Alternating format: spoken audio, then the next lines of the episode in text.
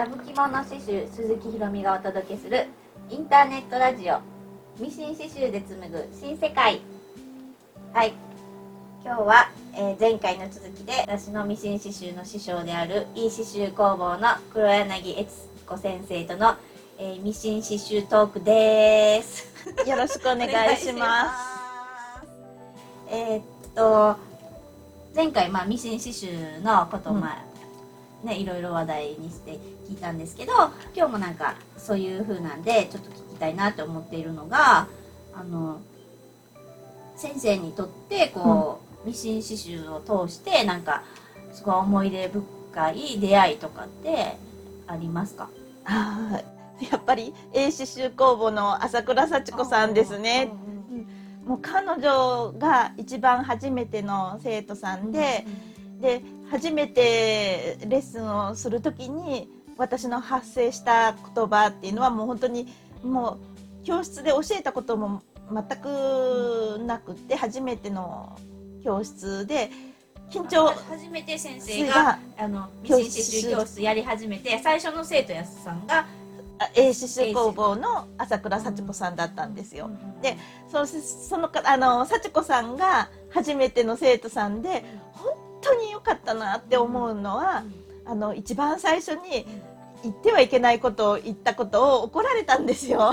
幸子さんに怒られたそうなんですよ。でいきなり生徒さんにあの怒られたっていう私のあのは初体験なんですけど。ええ先生がこう幸子さんが「はい習いに来ました」ってなってで、はい、でこうやってこういつもむあの向き合って、あのこうパソコンの画面越しがごあの前にしてあの幸子さんにあの初めて教室やってちょっと自信がないんですけどよろしくお願いしますって言ったことに対して幸子さんがバシッて怒ったんですよとか。先生にそう。対して？そう。えー、とかって思ったんだけどあの幸子さんの本当に今でもすごく印象に残ってる言葉があの私は、えっとマナー講師の教室の先生をやっててで結婚式場の司会もややってました。ででその時にいきなりその結婚式場であの新郎新婦や、えっと、参加者ご親族の前で、えっと、初めてのあの司会ですっていうことを言ったらがんあのそのか結婚式場の場が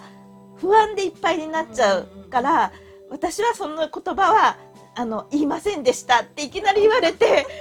もうそれが私にとっては衝撃的であ言ってはいけないことを言ってしまったとか、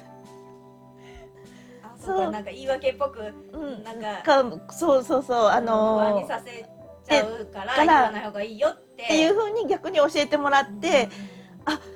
本当に生徒さんに教えてもらうことがもう本当に今でも多くってあの幸子さんが一番最初の生徒さんでよかったなっていうのからミシン刺繍がスタートしたんですよ。なるほどね。だから初めての生徒さんがね。ずっとねあの先生先生って私の方がねあの年下なんだけどあの先生先生って言ってあの言ってくれるっていうのはなんかこう嬉しいような気恥ずかしいような。でもあの幸子さんの方が大先輩で、うん、私の方が教えてもらうことがたくさんあって、うん、やっててよかったなって。だから生徒さんも成長するし私もあの生徒さんに鍛えられて 成長してるんです。そう。そうだよね。うん。うん確かに確かに。なんかあのほら先生があの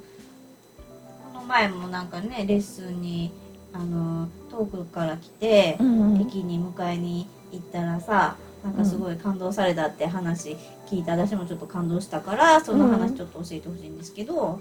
ああ。もう本当にす出会ってすぐに。遠くから来たんですよねその,、うん。あの人って。そうきあの九州から。九州から九州から来て。飛行機乗って行機乗り、うん、飛行機、まあ、飛行場に行くねもあので電車で飛行場まで行って九州から中部国際空港に行ってでそこから名鉄でうん。大道町駅まであの来て出会った瞬間にこう目頭がじゅわーっとこうもう充血してえーとこちらまでもらえなき。ゃだからそのくれた生徒さんが先生の顔見た途端、うん、涙うーって浮かそうそうもう本当にあのコロナがあってあの最初2年ぐらい前にこう予約してたけどコロナがスタートしてキュキャンセルになっちゃったんですよ。でも本当に泣く泣くキャンセルでやっと2年2年越しの出会いっていうので本当にもう相思相愛の ような気持ちで、うん、あのレッスンに挑んだんですけど本当にあなんか来てよかったって最後に言ってもらえたことがやっぱり良かったですね。うん、いっぱいあの生徒さんの数だけドラマがありあります。一期一会っていう。そう本当そう、うん、ミシン刺繍は奥が深くって、うん、その方もあの自分の中で想像してるマニュアルパンチはこれでいいのかなとか、うん、自信がない確認作業も結局かあのその方はあのマニュアルパンチもちゃんとできてて、うん、あの申し分ないぐらい自分で独学で、うん、頑張ってきた生徒さんでであの なんか思い出すだけで涙が出てきちゃうんですけど鼻をすすりながら、うん、ちょっとストップしてごめんなさい。涙が出てきあの、まあ、いろんな生徒さんがいるけど、うん、あのなかなか来れないから自分であの独学でその刺繍 CD を買って一生懸命こう、うん、シミュレーション刺繍ソフトのシミュレーション機能でゆっくりであこうやって走ってあここ走走り抜いてここまで行ってあここからトリプルステッチになるんだとかあのい走り抜いでいってサテンステッチであここはこういうふうに戻ってなんでこっちから行くのかなって思ったらあこういうふうにつながってあのあのサテンステッチとかバックステッチとかでつなげて糸切りのないデータにするんだっていうのを研究しまくって習いに来てあのこれでいいですかって言って自分で作ったデータを検品してもらって私にあの OK だよって言われたらすごいもう満面の笑みで、うん、あの合格って言われた時に合格って言ってあげた時にすごい嬉しそうな、うん、顔をした時の生徒さんもいますね。うん、もう本当にねあいいんだよこれでいいんだよとかって確認作業で来る生徒さんも中にはいますね。うんうん、で本当に他にも、うんと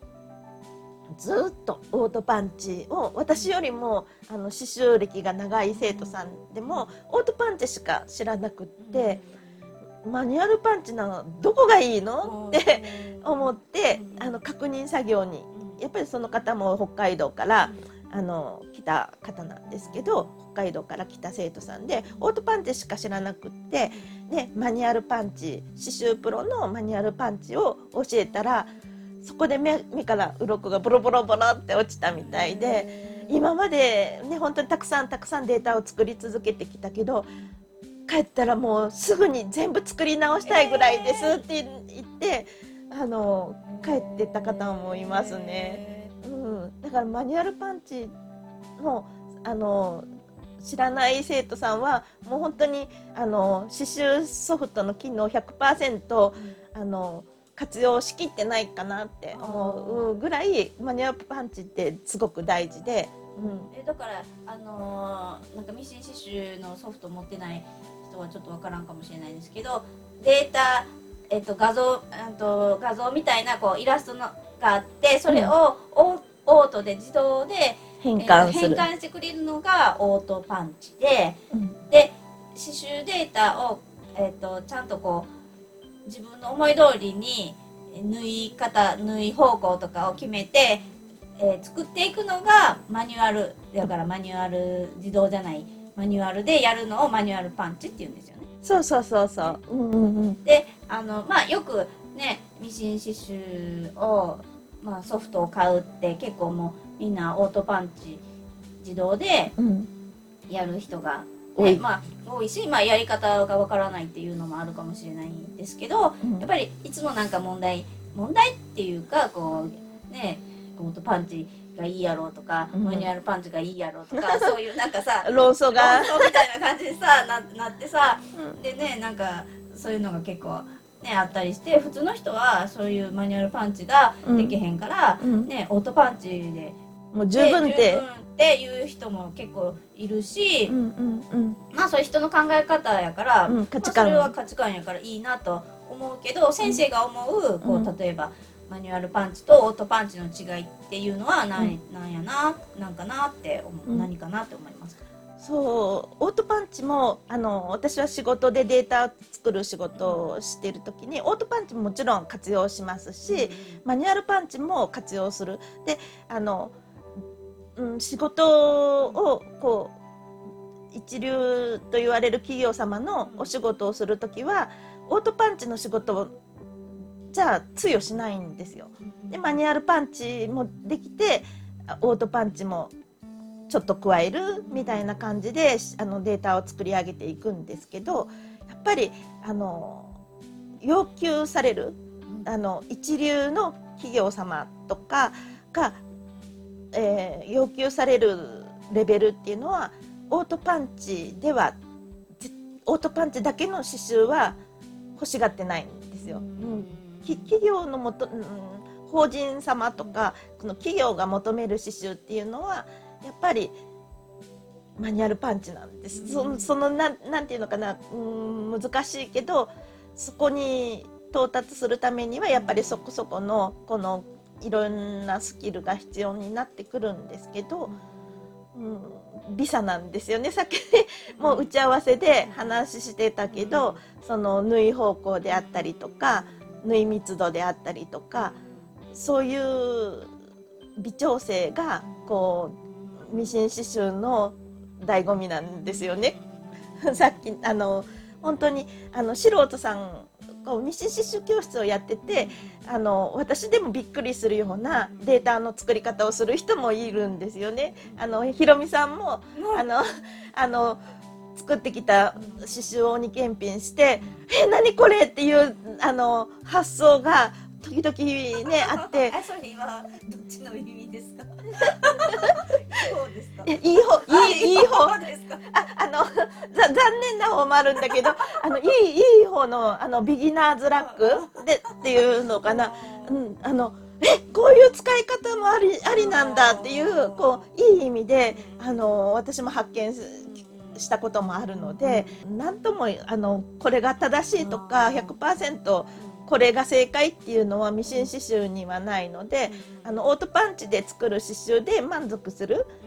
っていう人はそれでそれはそれでありだと思うけどでもそれだけをし知ってる世界ともう一段上がってマニュアルパンチを知った知ってる世界では世界の見え方が違うって言ったら大げさなのかもしれないけど刺繍糸の重なり方であったりとか縫い方向であったりとかそういうのとかあと縫い密度こう重ね方の美学じゃないけどうん手刺繍の近い表現であったりとかそういうのもミシン刺繍で表現できるのは面白い世界だなって奥の深い世界だなって私すごく思うんですよだからあの本当はマニュアルパンチをこうみんなに知ってもらいたいんですけど難しいんですよ教えることが。なん簡単そうで簡単じゃない。奥がすごい深いからあれですよねそうで作りたいものみんな違うんですよ。うん、作りたいものがみんなバラバラだからあの通り一辺倒の教え方じゃなくってもう100人いったら100人違うんですよ。へえこんな難しいのっていうのもあるしいきなりあの洋洋裁ができる人がイメージしやすいと思うんですけどまだ本当にミシンの直線縫いしかできない人がいきなりウェディングドレス級のものを作りたいっていうようなあの欲求を持ってくる びっくり仰天本当に新刺繍のいろはを知らない人がいきなりこうウェディングドレス級のあのデータっていうかいきなりレース刺繍が作りたいとかオートパンチでは絶対できないんですよ。ケミカルレースっていうのは。マニュアルパンチの基礎きちんとできた上じゃないと教えれない技術っていうのがあって そこをすっ飛ばしていきなりそのな直線縫いしかできないの人が、うん、ウェディングドレス作りたいんですっていうような 習いに来る人もいますけど。だから多分そういう私も最初そうやったけどね私も多分なんかとんでもないもん持ってきたような記憶があるんですけど初めて来た時って。なんかなんかすごい多色でプリントあのがなんかカラフルでなんかすごいこれ作りたいんですよって言ったら先生がなんか困った顔してたのがすごい記憶にあるんですけど、うん。でなんかやっぱり刺繍っていうのがどんなものかはまず分かってないから、うん。もうあプリントのような感じで刺繍ってできるって思ってたからね、うんあの全然こうそれがなぜねい糸がまあまず糸がこう刺繍して、えーしていくっていうイメージがなかったから、うんうん。もう普通にイラストがそのまま、うん。なんかポンってあスタンプ押しといたら出てくるみたいなイメージやったからさ、そうそうそう。あのひろみさんも何だったっけ、えっと、ワンちゃんの写真を送ってきてこれが作りたいんですとかって言って。高いよね 結構それ最初の頃だったよね。さ最初の頃でこのシーズンシーズン。あそうそう。このシーズンのこれが今度作りたいんですとか言ってさ。そう2時間のレッスン枠で「えー!」とかって思って私その2時間のレッスンの中でどうやって教えようかとかってすごい悩悩んで4時間かけてデータを作って2時間で説解説したような記憶が大変だったんだよ。そうね。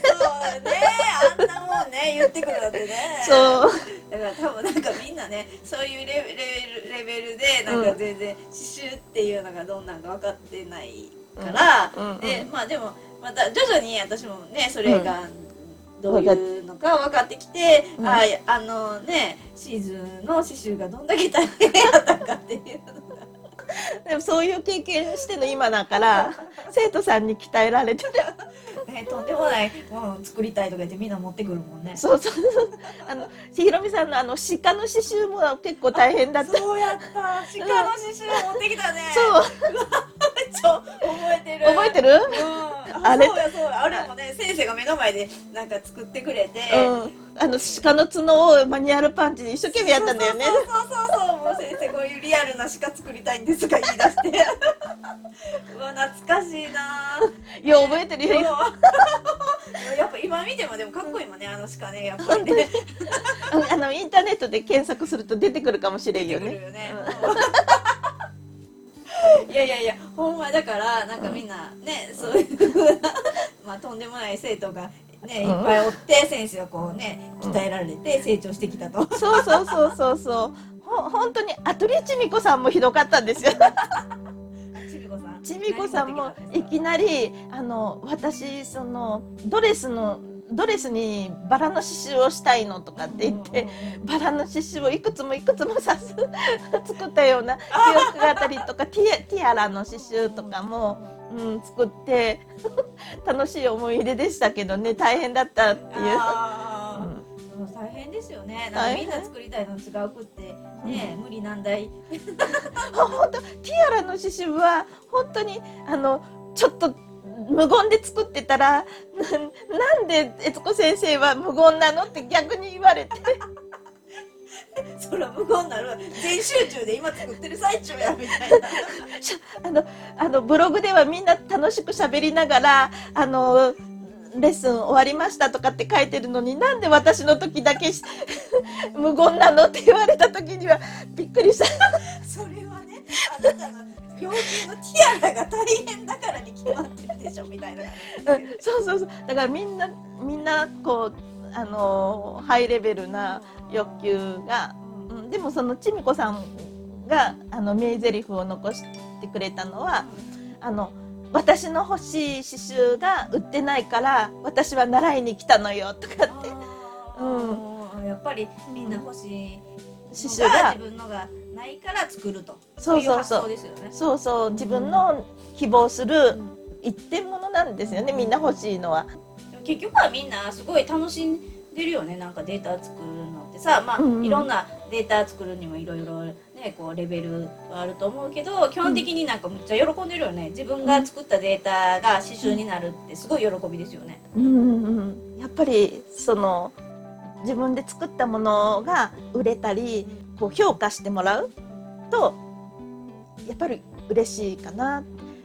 沖縄からまたあの別の生徒さんの話になるんですけど沖縄から来た生徒さんは「わらしべ長者計画」って言って言って自分の作った刺繍100円ショップで買ったようなタオルにあの自分の好きなキャラクターの刺繍を入れてプレゼントしたらもの以上のものが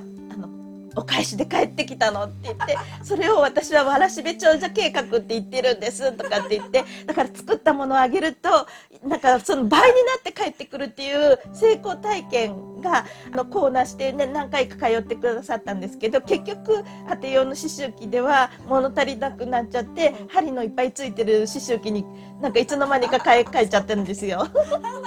業務用刺繍生地買ったってことですよね。そうそうそうそう。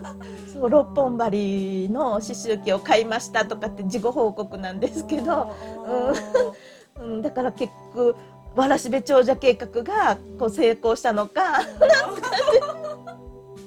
すごいですよね。でもね、うん。あ言ったらさあ先生もこうミシン刺繍ね教室をやりだして、うん。すごいいろいろ出会いがありますよね。だからそれって何にも変え難いこねなんかこううん。ドラマですうよ。ドラマもね、うん。いっぱいあってやりがいもあって、うん。お金じゃない面もいっぱいね喜びがあるってこあとですよね。る、そうお金では変えられない体験ですよね。うん、まあ、この辺で最後にするんですけどあの、なんかこれから例えばねミシン刺繍をなんかやりたいなって思ってる人もねうん、いろいろいいるけどなんかちょっと一歩踏み出せないなっていう人もおると思うんですけど、うん、うん。メッセージみたいなのあったら。メッセージっていうかなんかね、うんうんどんどんな風かなってミシン刺繍って。うん。ミシン刺繍だけには限らないんですけどやっぱり好きなことで、えっと、好きなことって嫌なことを我慢できるっていうのかな時間が苦にならない好きなことをやってたら何時間でも続けられるものを見つけることができればあの人生の